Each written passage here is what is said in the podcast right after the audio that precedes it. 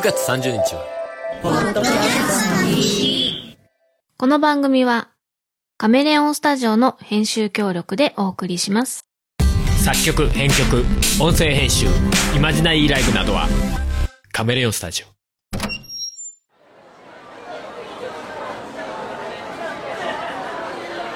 皆さん、今日もお疲れ様です。働く人の疲れをちょっと取り除く、頑張る人の腰掛けラジオ、始まります。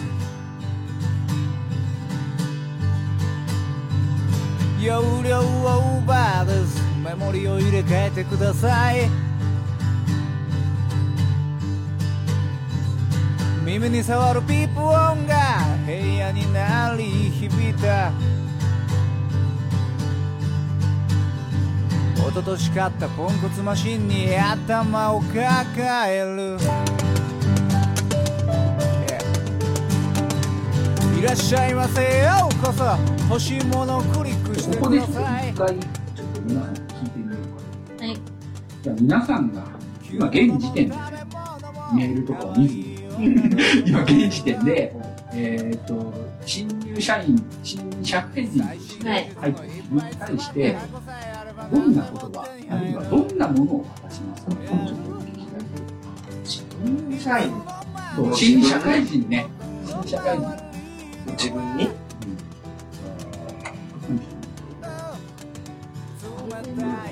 道具でもいいし、言葉でも。言葉か。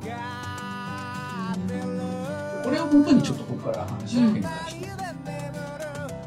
なん。か、入った当時に先生とかに言われた、暇な時に足を休ませるだけじゃなくて周り見た方がいいよっていうのは、マジだから見といた方がいいよって思う。あ本当にその当時って、疲れたらもう頭考えられなくなって、ただぼーっとしたりとか、糸こう、ゴミ捨ててたりとか、針並べたりとか、もう飽きちゃったりとかしてるからやってたけど、先輩がやってるのも、本当に勉強になるよっていうのはあります。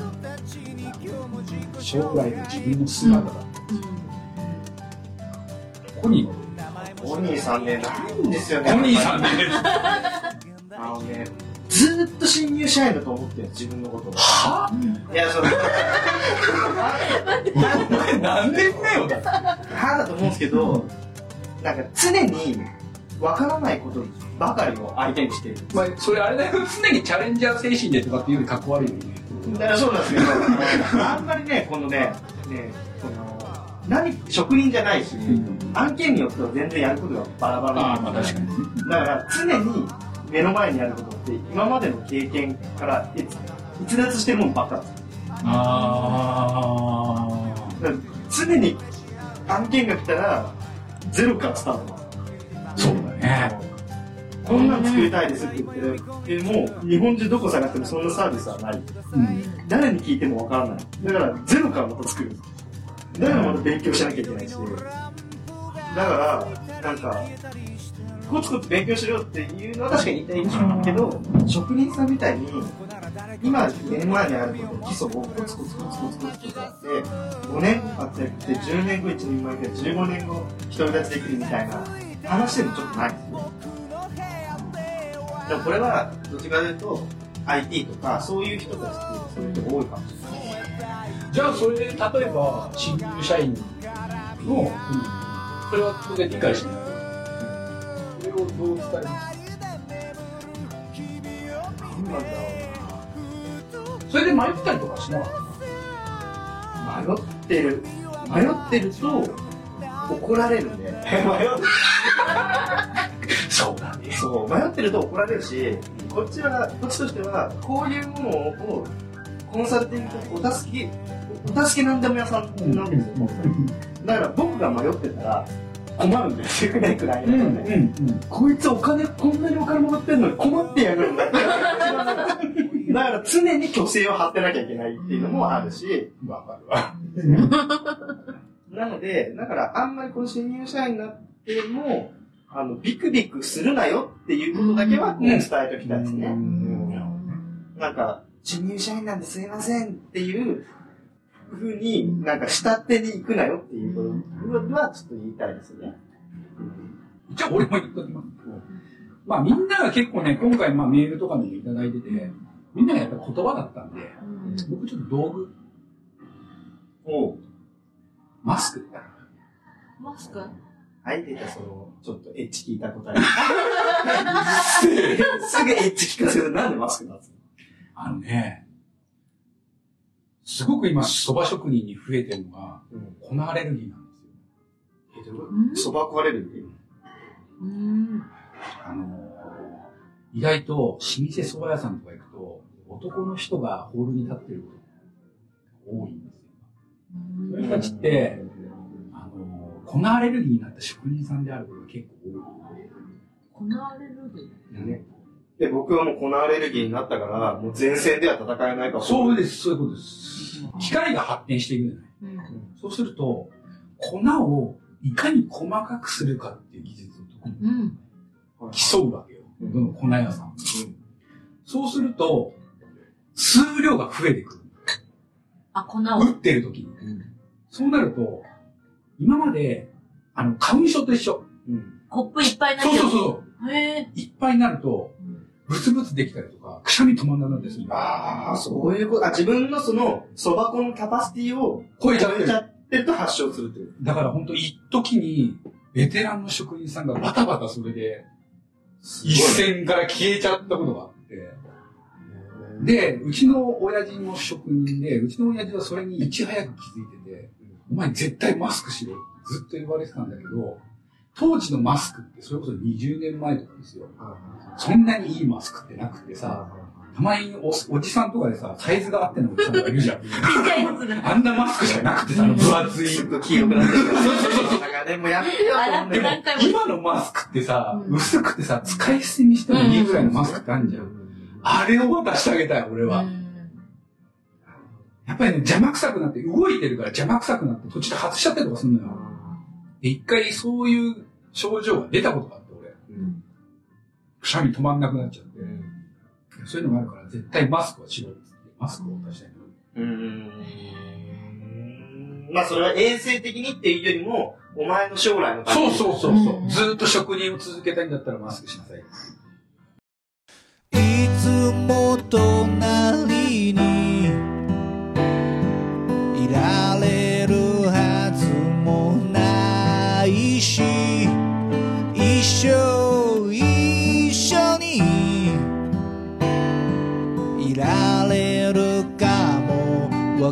らない。それでも君のこと死ぬまで好きでいれたら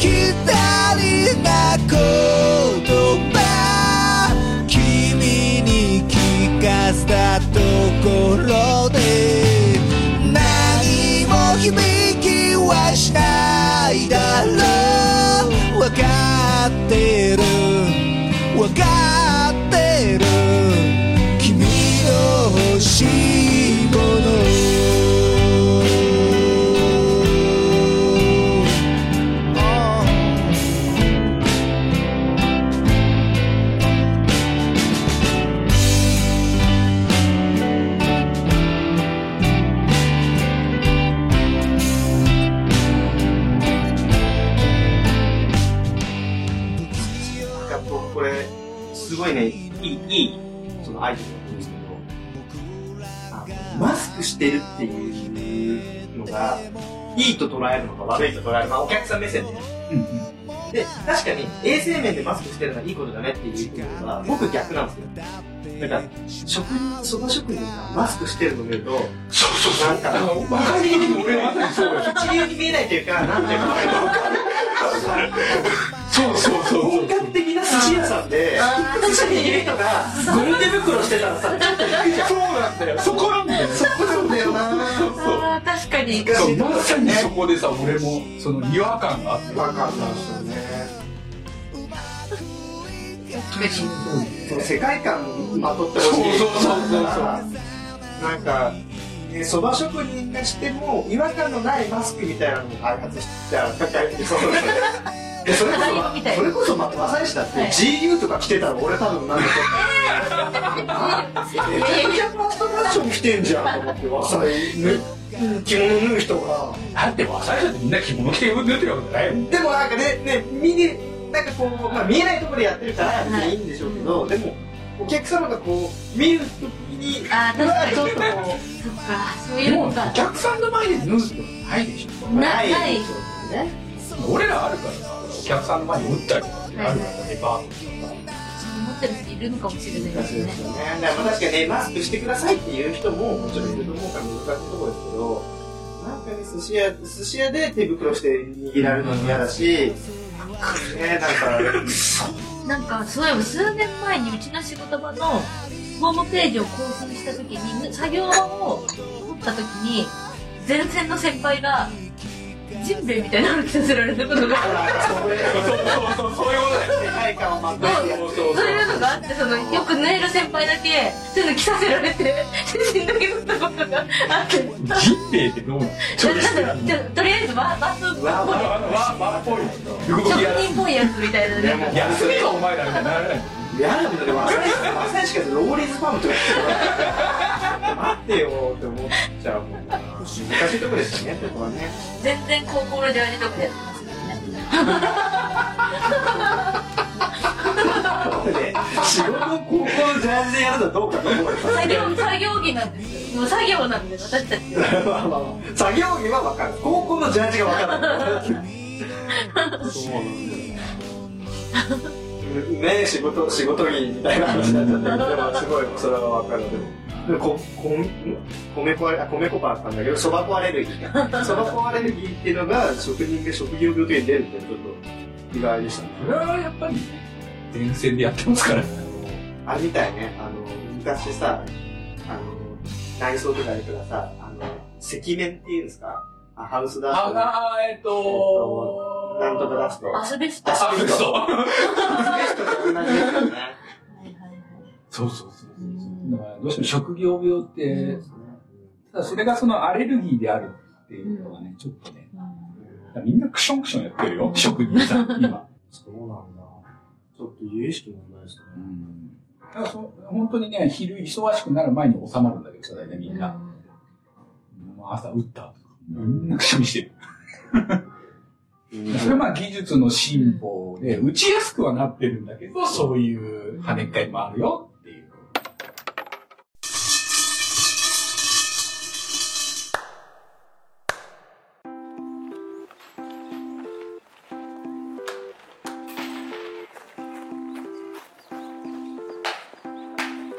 今回はたくさんメールをいただいています。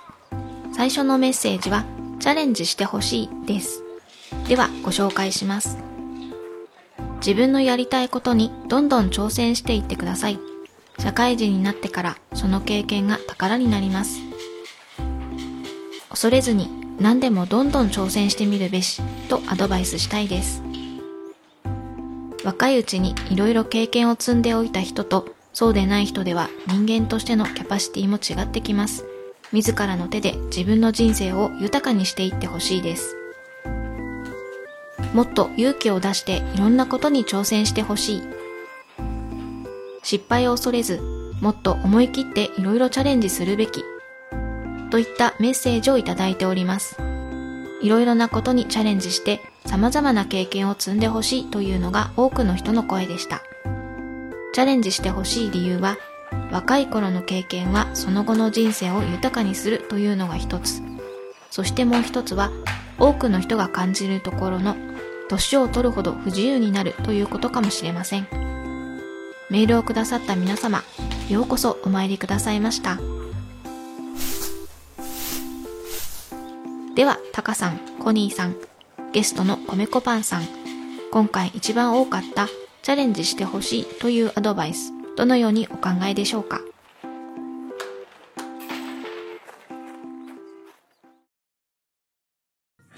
じゃあ、まずはですね、えっ、と、たくさんいただいた中で、チャレンジしてほしいというメール、非常に多くいただきましたけども、じゃあ、まず、えー、新入社員は、えー新社会人はチャレンジすべきだ。いや、チャレンジなんてとんでもない。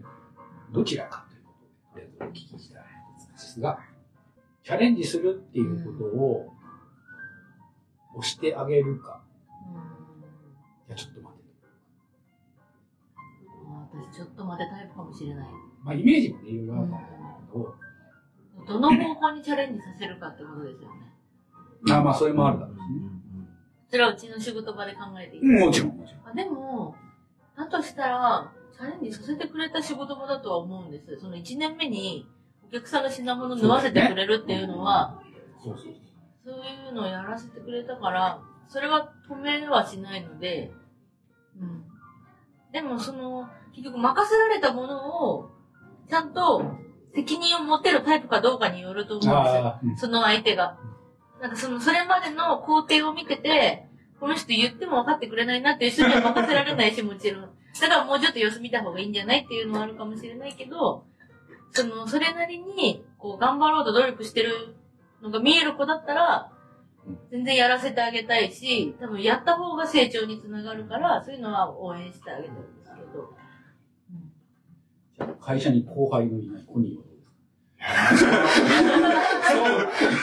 僕は 先輩も後輩もいないんですよ。だからね、難しいんですけど、じゃあもし新人さんが入ってきたらって家庭になっちゃうかもしれないけど。うんいや、チャレンジして悪いことはないですよ、やっぱり。とは僕は思ってるんですよね。うんどこまでやらせてあげたいですか？なんかね、そこはね、なんなんていうか、チャレンジできるできないも、なんかその新人個人の問題だよっていうのはちょっと違うと思ってて。んそれは周りの環境が、この新人がチャレンジできる環境があるかどうかっていうところまで、一応お膳立てしてあげるのは、なんていうか、その会社の、のなんていうかこう、義務ぐらいだと思ってうんて、で、パッと入ってきて右も左もわかんない新入社員に対して、じゃあお前チャレンジしろって言っても、いやもう、右も左もわかんないで、その上、さらにチャレンジですよ。で 僕はそれあったんですよ、最初に入った会社は。本当にもうなん、なんでもやっていいよっていうふうに言われたけど、なんでもやっていいが一番困る。うん、確かに。そうかも。なんでもやっていいよ、ここにって。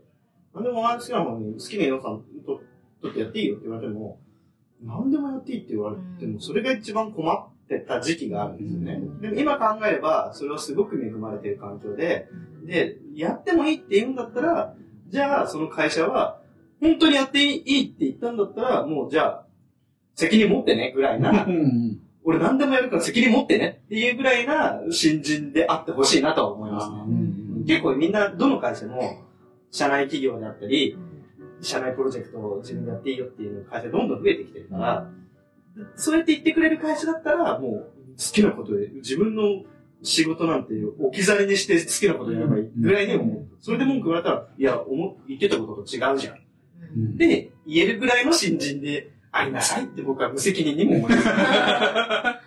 うんうんうんまあ実際あれだろうね、でも後輩なり部下がついて初めてその辺っていうのは分かってくるのかもしれない。ですねでもまあ、まあまあ会社次第っていうのももちろんあるし、でも会社でやっていいってんだったら、とことん、ね、依存してやりなさいっていう感じで。まあそのいただいたメールからすると、まあその、うーん、要はさ、だから40、50になってからチャレンジしようと思ったって無理でしょあ今しかできない系のやつ、ね。今しかできないでしょ？今しかできないっていう考え方あが多い。だからその、若い頃だったら取り返せるんだから、いくらでもししなさいよ、みたいなその考え方っていうのーは、そういうメールをいただいた方にしてみると多分あるんだろうなっていう気はするんだけども、どうですか、その考え方っていうのは？俺はね、どちらかでちょっと否定的な感じはするんだな、うんそのことに関してはな。ああ、なんだろう。年いってからオリンピック出ようと思ったら、それこそ体力的チャレンジがいいと思いますけど、まあ別に、ね。なんか別にその自分でなんかやるじゃなくてもいいと思ってて、年いってた人ってある程度の立ち位置に立ってたら、そうなんだよね。立ち立ち位置に立ってたら、じゃあ、さっき言ったように、そのチャレンジできる環境を作ってあげるのもチャレンジだと思うんですよ。だから、そうやって自分で責任持てるっていうような立場になるんだったら、俺は体力なくてはいけないけど、若い衆にやってあ、やらせて、責任取るよっていう環境は自分だったら作れると思って、いただける方が、なんか面白いことできそうだなと思いますね。理想系ではあるよね。それが理想ですね。ううんん。だからそれこそ、ね、なんか、さっき言った、もっと、ものづくりに対して、ちょっとこの、もっとクリエイティブなことをしたかったら、もう、じゃあ、好きなもの作っていいよっていう環境を若い子に言ったら、それがやりがいになるかもしれないじゃない。だからそういうとこを、上の人じゃないと言えないから、でまあ、これは俺が今の職業じゃなくて、ガソリンスタンドにいた時に感じたことなんだけど、ガソリンスタンドって表で仕事するわけじゃない。あの寒い中、下コンクリート、うん。バタバタ走っていらっしゃいませ。大変だよ。もうそれを40、50になってできるか？って言ったら、それはもうなかなか難しそうだなと思った時にね、あのなるほどね。だったら、やっぱりその体力的にきつくなった時には上にいたいよねっていう考え方にはなってさ。なるほどね。そっか。俺まだね、まだ、まだね、ひよっこだからわかんない。その、年いってからのチャレンジってわかんない。前40になってダッシュできるかトラック入ってきてね、いらっしゃいませっていうのがブワーって走っていけるかっていう。なんかそこを考えると、やっぱり若いうちにいろいろ経験して、自分でいろんな仕事ができるようになって、お前をこの年になったら上に立つような人間になるんだぞっていう教え方をしていかないと。って考えると、なんかチャレンジもさせない、多少させないといけないかなっていうところも確かにあったりとかするわけよ。それで言うとね、転職するっていうのも一つのチャレンジ。まあそりゃそうだよ。それ言い始めたら大変だよ。そうか、だからコパンちゃん的にはじゃあ、あれかな。人によりけり。そうですね。ねチャレンジは。うん自分だったら何をチャレンジしたいですか？新入社員1年目になって、チャレンジしするんだって言ったら、何するんです 結構チャレンジさせてもらって。させ、させてもらってたので、なんていうの、でも、仕事柄、その、自分でこれがやりたいですっていうような仕事場ではないので、だから、その、私も先輩が縫ってるやつみたいなの縫いたいですっていうのは、絶対違うし、その段階でない人が縫いたいっていうのはチャレンジじゃなくてわがままでああ結局。ね。って、だから、その、なんだろう、チャレンジ。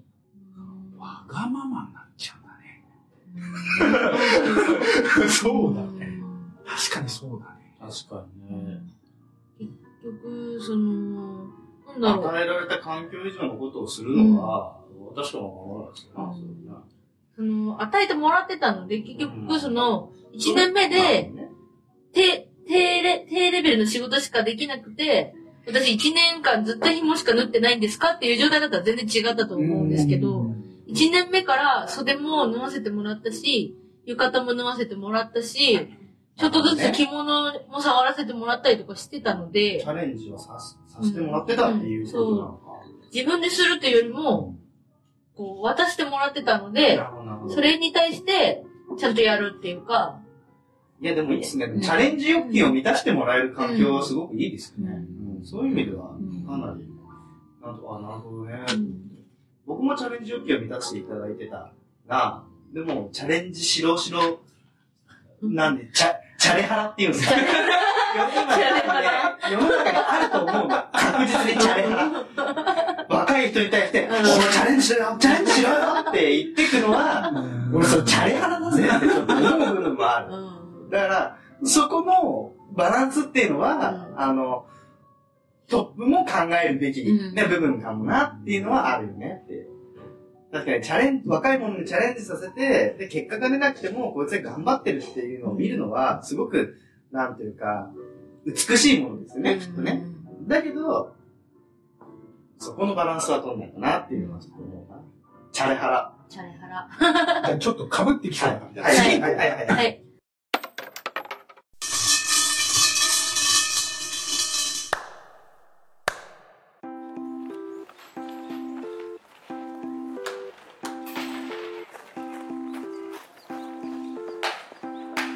次のメッセージは、先のことを考えてです。では、ご紹介します。もっと先のことを考えて仕事選びをちゃんとしておくべきだったと思います。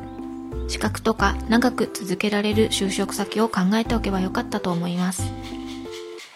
5年後、10年後の目標や夢をしっかり持って、とにかく無駄遣いをしないで生活してほしいです。20代は本当にあっという間です。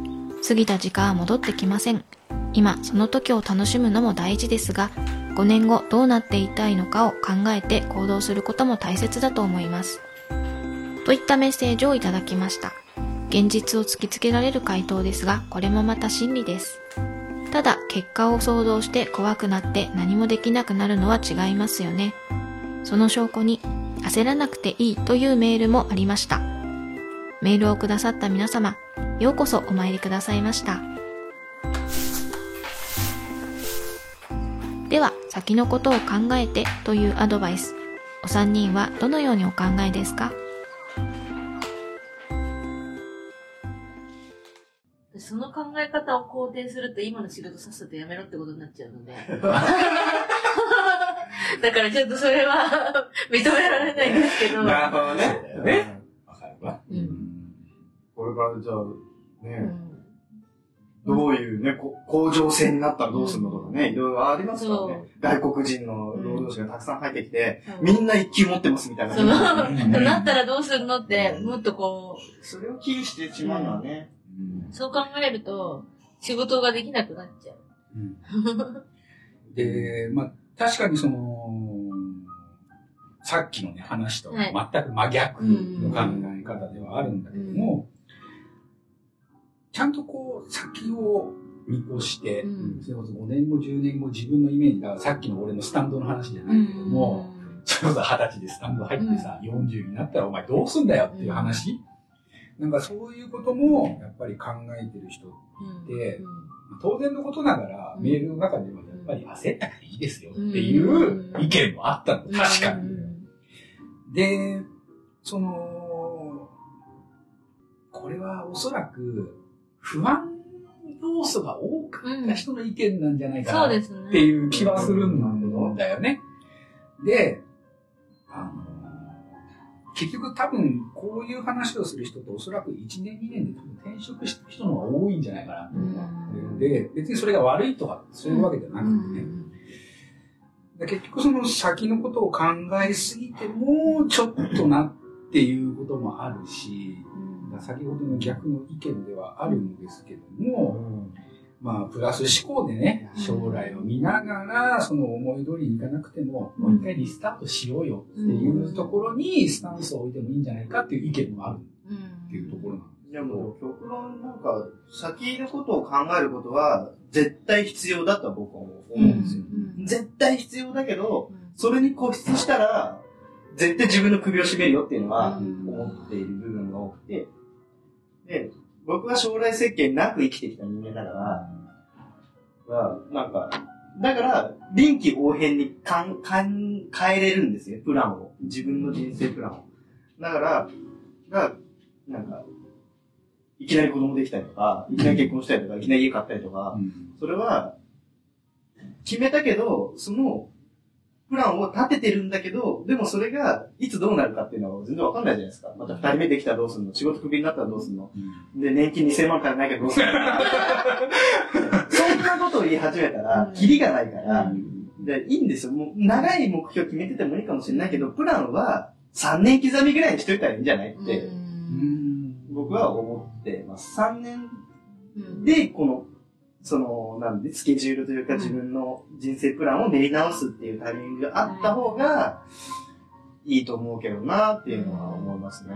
でもなんだろう、コニーの今までの話を聞いてると、どっちかっていうと、何か物事が起きると、それに対してフラグが立って、うん。それに対してこう行動していくっていうことの方がそう。多かったですそっちの方がです。ね、もうそれ以外ないですね。うん。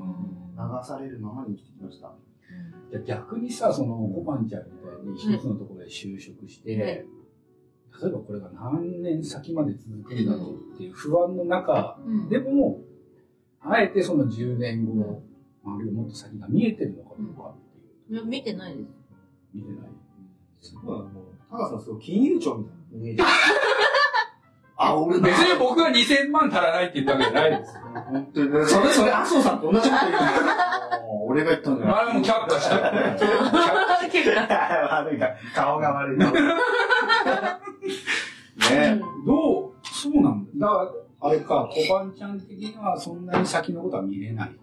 考えてないです。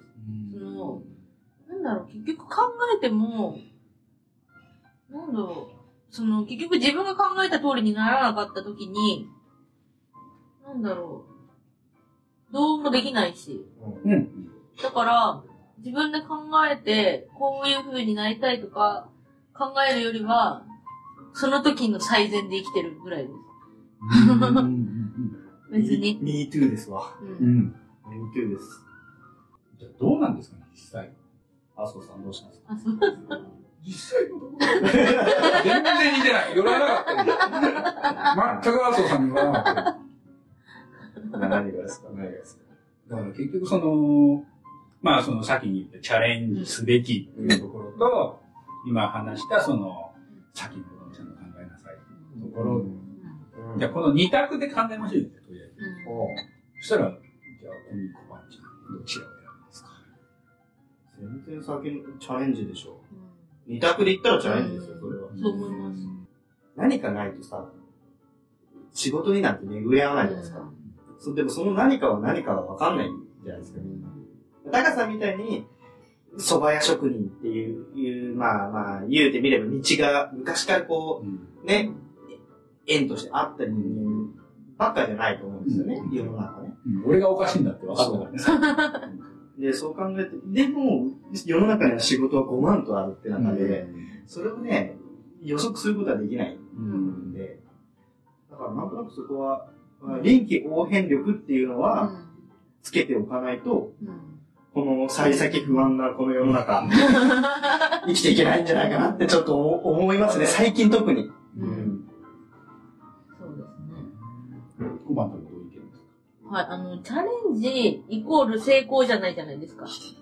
だから、その、例えば、その成功していくことだけを考えていったら、失敗した時に、どん底に落ちるじゃないですか、その人って。うんでも、失敗から学ぶことってたくさんあるし、失敗したやつが次の時の自分を助けてくれることがたくさんあるから、失敗はいっぱいした方がいいと思うんですよ、私は。失敗した方が、教えられることが増えるんです。この時、こういう時に、こうなったよっていうのって、うまいやり方を教えるより失敗を教えた方が全然後輩は聞いてくれる。だから、そういう意味では、先のことを考えずにいくらでも失敗した方がいいと、私は。だから、うん、先は考えない方がいいかな。そうですかね？今の子にそれが通用しますか？ね通用しないんですよ。そうなんです。通用しないんですよ。うまくいきたいんですよ、一発でっていうタイプの子ばっかりなので、ダメなんですよね。みんな若い時はそうですよ。うん。ね。いやでも、米子さん今、おい、おまあ女性ですけど、おいくつなんですか？32です。見えないですね。いくつに見えるって聞かなかったの初めてだ。あ、年下かと思いましたもん、だって。あ、そうん。いや、高校卒業してって言って、なんか最近の話何してんだと思ったら、あ、そうなんだ。すいません若く見える。15周年ですよ。う。15周年。アニバーサリー。えーそっか。うちの嫁と同いです。うん。あ、そう。はい、えそう。いや、でもまあ、そうやって転職せずにさ、ずーっとやっていく人も、もう今このご時世珍しいから、でしかも女性でっていうの珍しいんですね。15、10年ずっとこんな仕事やっている。すごいな。俺だったらできるか一人ばかり。お前の番組じゃねな。あ、いや、全然、めんどくせえんだよ。聞いてくれると思って行ったんですけど。そば作って。なんでそうか、俺はほら、間があるからさ。でも今ちょうど半々ぐらいですよ。10年10年。スタンド10年、職人10年。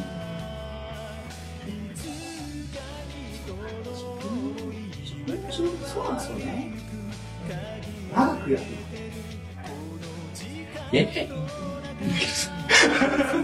長くやりゃいでも職人っていうのは長くやることによる美学みたいなもの絶対ありますから。ね。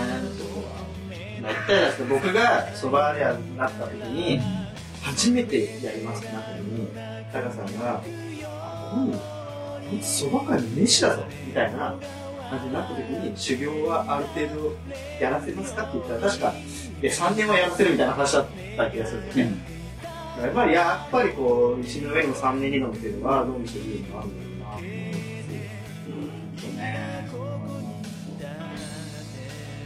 修行というものの考え方は何かもですよこうちょっと次。に次。の問叶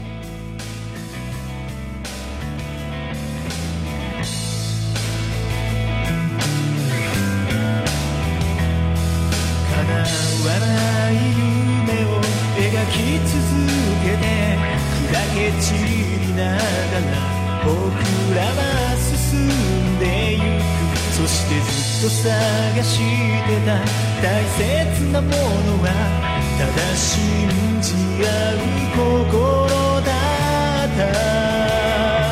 いつか僕らはここから消えていくけどこの想いだけはここにとどまって。足元に散らばっ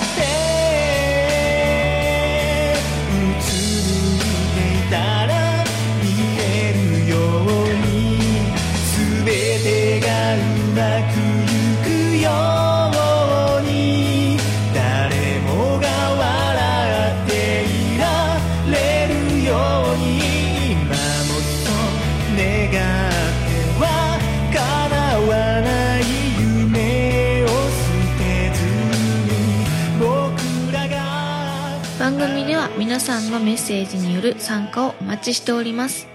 番組メールフォーム、Twitter などの各種公式 SNS へ送ってください。それではまた次回、皆さんのお仕事がうまくいきますように。